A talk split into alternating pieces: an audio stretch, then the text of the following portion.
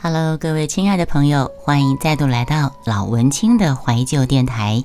今天一样是来做一个读书分享。今天要分享的这本书叫做《不是所有亲密关系都叫做爱情》，作者是陈雪，出版社是元神出版社。今天要念的第一篇叫做《不要在爱情里成为工具人》。嗯，好，那我们就来听喽。呃，这这本叫做《不是所有亲密关系都叫做爱情》，作者是陈雪。我是因为今天在卫福论坛有看到有一个台主写的发了一篇文，就是在说原来他在自己的爱情感情当中，他发现自己原来是工具人。那我就刚好翻这本书里面有一篇叫做《不要在爱情里成为工具人》，所以我想说，嗯，那我就来看一下内容好了。跟好朋友聚会，好友 A 的情人 S 正在不远处加班。聚会结束，我们去喝咖啡。A 打电话问 S 下班了吗？S 说可以下班，也可以继续加班，看你们要聚到什么时候。A 就问什么是可以加班也可以下班？S 就回答身体上已经待不住办公室了。但是理智上告诉我应该继续赶图。如果你希望我去接你，我就立刻下班；不然我就再待一下。但是理智跟身体哪一项会会战胜，我自己也不知道。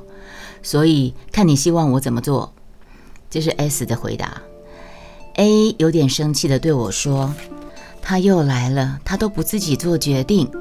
举凡吃什么、做什么，S 总是要 A 决定。”总是希望以 A 为主，表面上 A 好像被照顾，但却总觉得好疲惫。我想起过去的自己，也曾经为了照顾情人的需要，逐渐失去判断力。那时交往的对象比我小几岁，性格也是比较文弱的。我饮食清淡，但他喜欢麻辣锅。我三餐定时，可他时常临时度过一餐。每回一起用餐，要选择两个人都可以吃的店，就是个难题。为了不让他难受，我总是配合他，心中隐忍了许多委屈。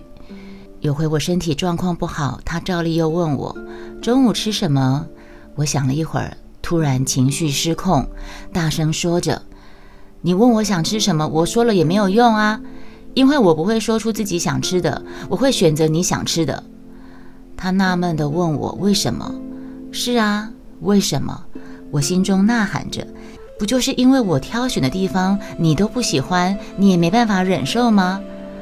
但这不是单方面的问题。那段恋爱里，我一直在勉强自己，举凡饮食、生活作息，甚至相处方式，两个人差异太大。过去的我一定早就放弃了。但那时候，我希望自己有能力维持一段稳定的关系，所以选择了隐忍、委屈来喂养爱情，却不知道长期下来造成了我对他的不满，以及对自己的嫌恶。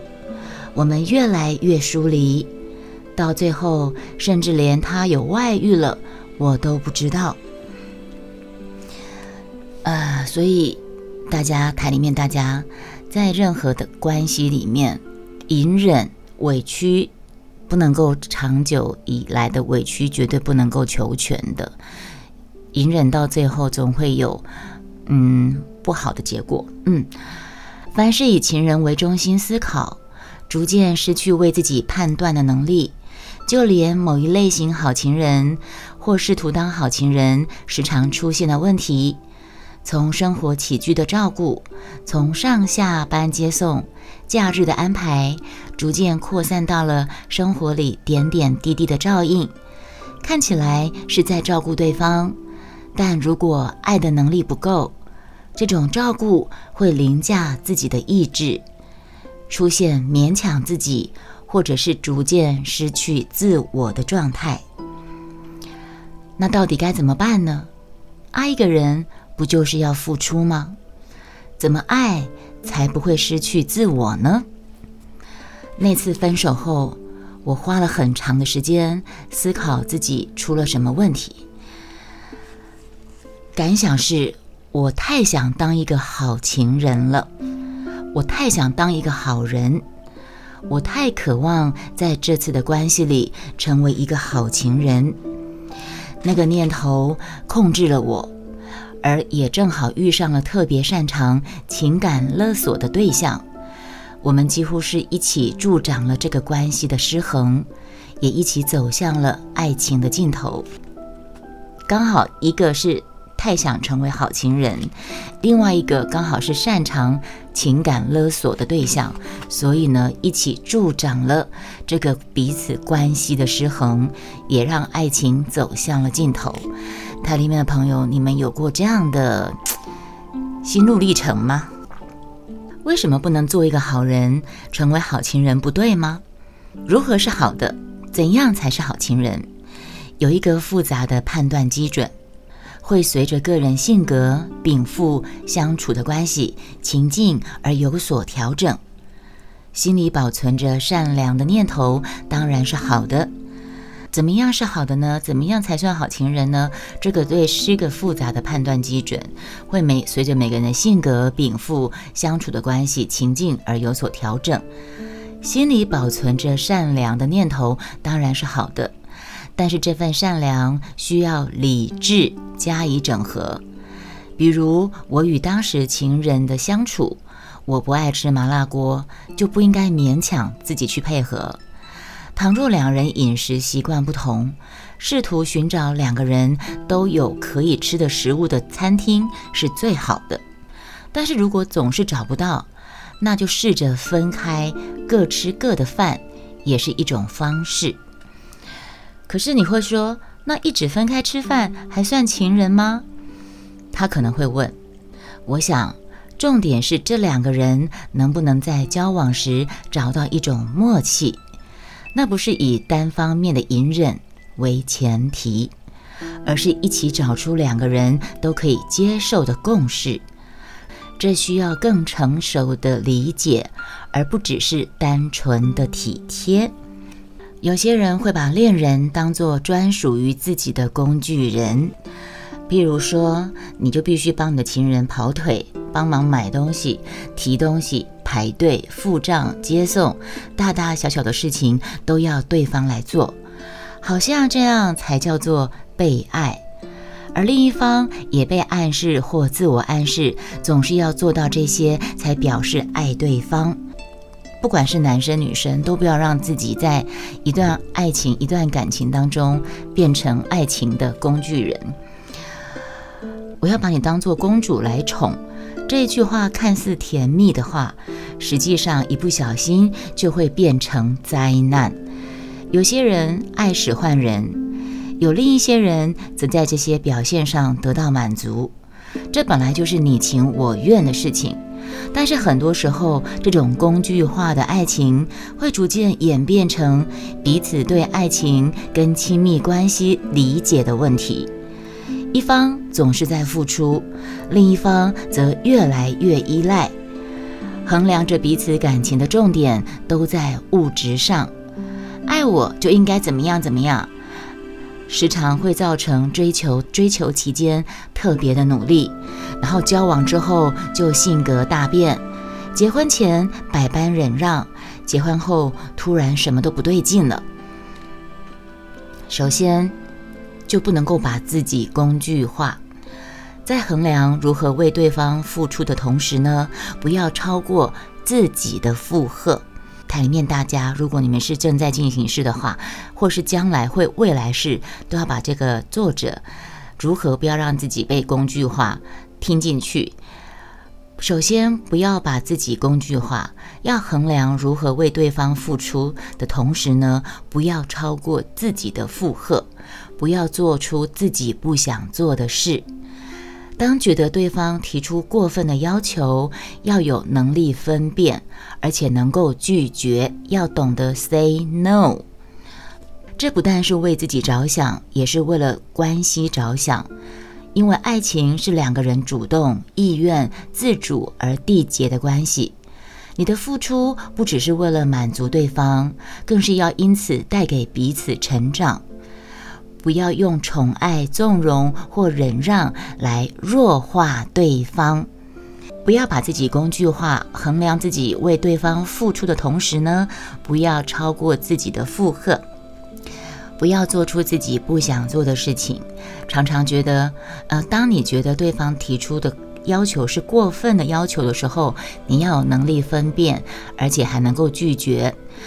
作者认为，这不但是为自己着想，也是为了关系着想。不要以为只要一味的顺从就是在爱。举凡接送、送礼、照顾，前提没有因为这样做而让他无法独立。不会用礼物的轻重来衡量爱情的价值。再者，也不要把对方工具化。人是没有办法与一个工具相爱的。爱情里最美好的部分是你与这个世界上另外一个人亲密、相互理解、产生连结。这个相处、相知、相伴的过程，让你突破个人的自我中心，去理解另外一个生命。并且透过这份理解跟交流，认识自己，也丰富自己。这个互动的过程，如果被工具化了，你得到的只是一个空心的付出者。那些鲜花、礼物、接送、无微不至的照顾，一旦失去灵魂上的互动，成为仪式跟公式，你们的爱情就无法前进。你自己的生命也无法得到更多的启发。我们可以为恋人做的最好的事，不只是表面上的行为，而是这些行为背后深深的爱。因为这份爱，有时要拒绝，有时候要讨论，有时候你甚至得自我控制，只为了这样可以让彼此成长，让这份爱更为长远开阔。